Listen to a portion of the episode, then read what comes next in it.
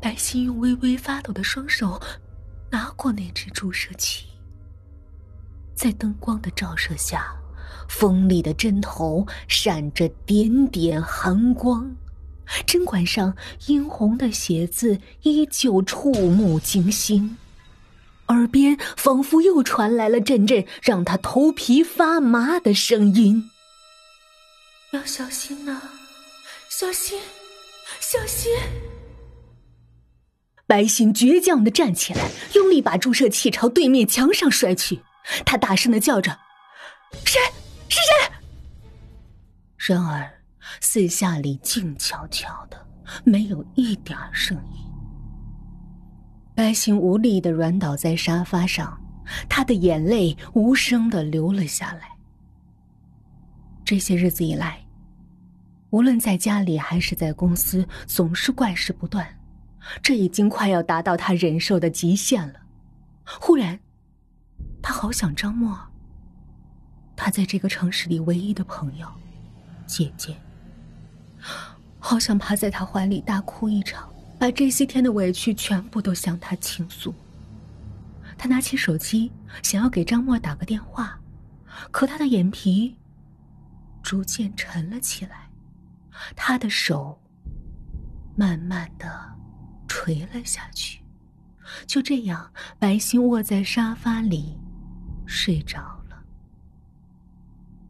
半睡半醒之间，白昕依稀感到有一只温柔的手在她头上抚摸，那手指修长细腻，温润如玉。这是一只美人的手，白昕喜上心头，她大声喊着：“莫，莫姐。”莫姐，莫姐，一阵电话铃声响了起来。哪里有什么墨姐？白昕一阵失落。原来是一场梦。四周依旧空荡荡，只有阵阵手机铃声传了过来。白昕抓起手机一看，立刻又开心起来。喂，莫姐，好久不见，想死我了。他这声音发自内心，毫无做作。电话那头的张默也受到了他的感染，他柔声说：“小心，姐姐也很想你，只是最近一段时间我在外出差，没时间来看你。今天听你们部门的人说你身体不舒服啊，要不明天你就安心在家休息吧。”白昕的眼泪流了下来。姐姐，你赶紧回来陪陪我。你不知道，这些天发生了好多事儿，真是吓死我了。张默柔声安慰：“小心乖，不怕。听说你刚接了个大单，还见了李总，真是初生牛犊不怕虎。你放心，姐姐一直都陪在你身边，一直都陪在你身边。”白昕还想再说什么，那边的信号忽然中断了，手机里只传来嘟嘟的忙音。白昕连忙打了回去，听筒里传来的声音是：“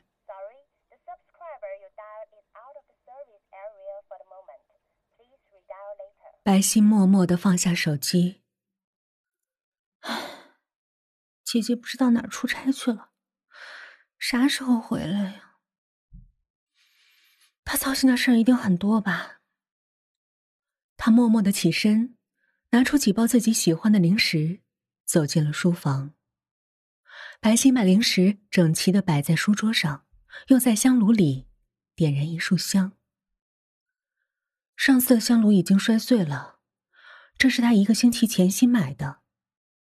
白昕用手托着下巴，怔怔的说：“这位姐姐。”能住在你的房子里，我感到很幸运。我自己感觉是个胆大的女孩，可我并非没有敬畏之心。我相信举头三尺有神明，做人做事都要对得住自己的良心。感谢你从来没有打扰过我。在这个地方，还有像张默姐这样的好朋友、好姐姐。衷心祝愿你在另一个世界也有人陪伴，不会孤单。说着，他对着书桌拜了几拜。忽然，书桌下面隐约传来一声沉重的叹息。听声音，是个女人。白昕心里微微一惊，他屏住呼吸，轻轻的打开了房间的灯。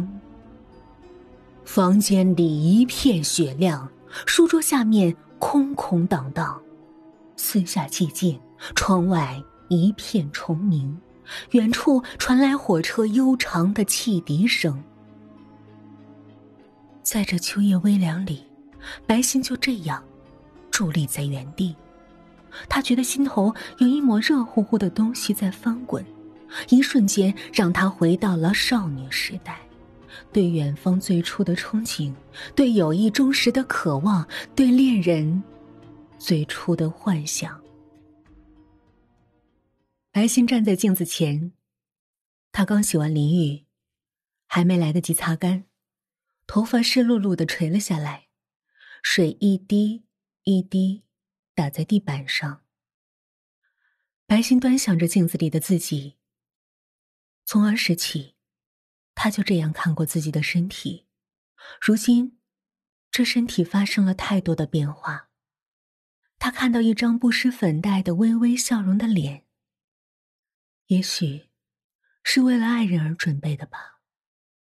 再往下是两道若隐若现的马甲线，马甲线都快消失了，抽空该练练瑜伽、健健身了吧。白昕露出了微笑。